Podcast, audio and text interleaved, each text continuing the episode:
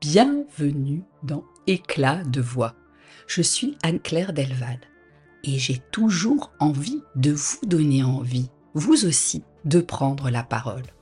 Et si l'art oratoire quittait la scène, la théâtralité des conférences, de certains débats ou des grands discours pour se faufiler dans notre quotidien et l'éclairer S'exprimer devient alors un vrai terrain de jeu une manière d'explorer le monde, d'aller à la rencontre de l'autre, de ses pensées, une source jaillissante d'inspiration collective en somme. Bon, laissons de côté la communication marketingement correcte et remettons-nous sur le chemin de notre éloquence naturelle dont nous sommes tous, oui tous, pourvus. Allez, venez, et entrez dans la danse. Allez, venez, laissez faire l'insouciance. En ce début 2024, j'ai deux confidences, un message et une proposition pour vous. Première confidence. J'ai décalé le calendrier d'éclat de voix parce que j'avais perdu la mienne de voix au moment d'enregistrer. Et qu'ensuite, j'ai tout coupé parce que Deuxième confidence. J'adore les fêtes de fin d'année. J'avais donc envie d'en profiter un maximum. Oui, je suis restée cet enfant dont les yeux brillent devant les décorations, qui se régale des odeurs de sapin et de la bûche. Uniquement au chocolat, hein, et avec une préférence, mais alors très très marquée pour l'entame. Vous savez, celle qui est couverte de ce délice brun. Mmh.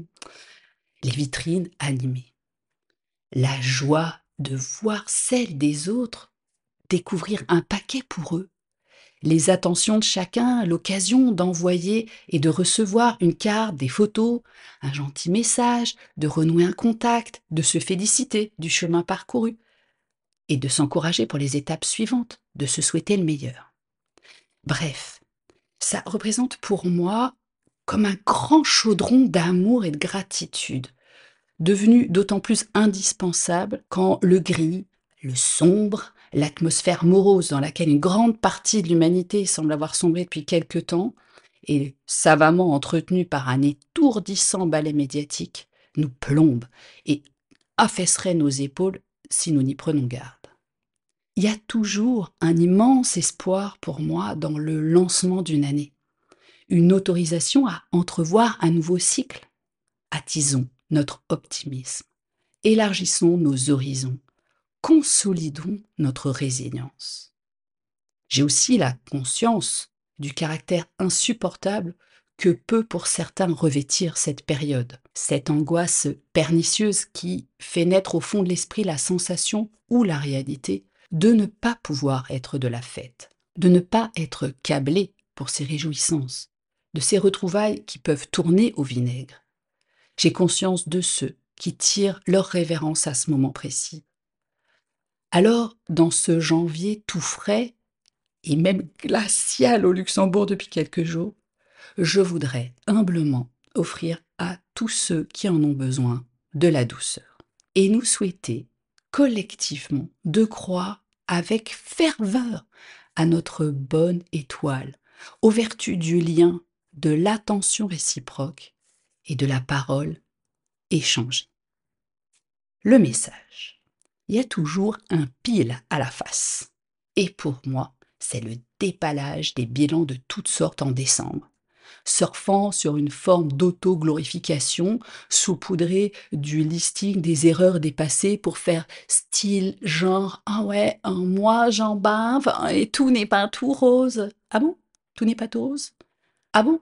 On peut apprendre de ces boulettes?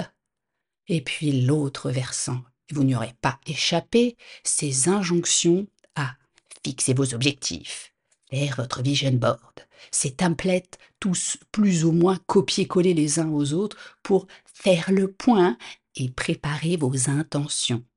Là encore, ce qui relève d'un rituel.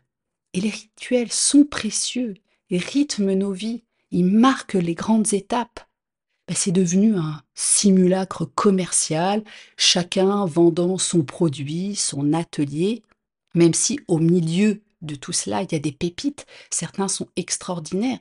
Je vous recommande notamment celui de Manon Lavoie, une coach québécoise en créativité. Sa révolution tranquille est une merveille. Alors, qu'en est-il de ces fameuses bonnes résolutions?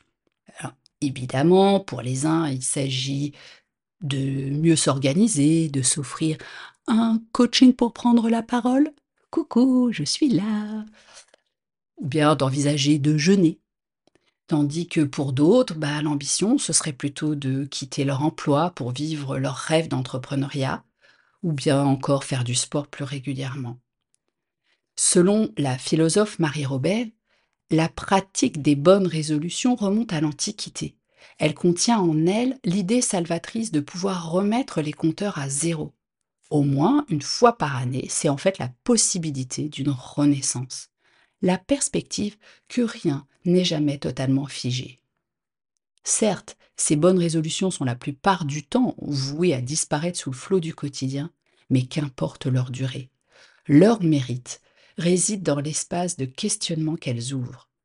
Une opportunité de revenir en nous, d'observer ce qui nous anime sur tous les plans, physique, psychique, émotionnel, relationnel, créatif, professionnel. Au fond, de quoi avons-nous envie? Parce que derrière ce coaching ou les séances de sport que nous envisageons, ben, il s'agit simplement de comprendre que nous sommes disposés au renouvellement et cela tout à fait naturellement. À nous de l'activer. Mais rien que d'y penser, nous nous mettons en chemin. La proposition maintenant. Je vais vous poser deux fois quatre questions. Pourquoi deux fois quatre? Parce que bah, 2024, ça finit par 4. Et en plus, en additionnant, ça fait 8. En numérologie, nous entrons dans cette année 8. Et puis, bah, 2 fois 4, ça fait 8 aussi. 8, c'est le symbole de potentiel illimité. Puis avec ces courbes, le 8 évoque ce concept de l'infini, surtout quand on le couche. Pour les sages comme Pythagore, c'était le nombre de l'harmonie et de l'équilibre. En Chine, il est perçu comme un porte-bonheur. Donc, une première série de quatre questions pour braquer les projecteurs sur les balises qui ont été discrètement déposées par la vie pour vous dans ces derniers mois. Une seconde série de quatre questions ouvrira, elle, les perspectives. Alors, à vos carnets, vos cahiers, vos stylos, vos crayons, et s'il vous plaît, faites-moi le plaisir d'écrire pour de vrai, pas avec des outils technologiques, sinon le processus ne sera pas profond de la même manière. Vous pouvez mettre l'enregistrement sur pause ou bien le réécouter à l'envie. C'est bien aussi pour pouvoir prendre note de ces questions. Première série. 1. Avec qui avez-vous vécu vos plus beaux souvenirs autour d'un repas? 2. Quel était le cadeau caché de votre dernier moment difficile? 3. Quand l'expression tout est possible a-t-elle pu résonner pour vous l'année passée? 4. Quelles sont les trois choses au moins que vous avez découvert sur vous depuis 5 ans? Seconde série. 1. De quelle façon aimeriez-vous vous surprendre dans les 12 mois à venir? 2. Quels sont les premiers petits pas à faire vers le projet qui vous tient tant à cœur? 3.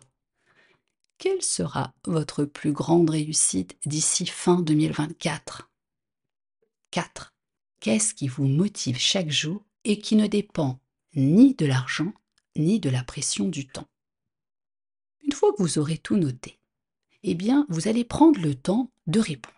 Alors ça peut être simplement des bullet points, quelques lignes, ou bien couvrir des pages entières pour chacune des questions. C'est à vous de voir. Vous pouvez aussi ajouter des images, des dessins, de la couleur.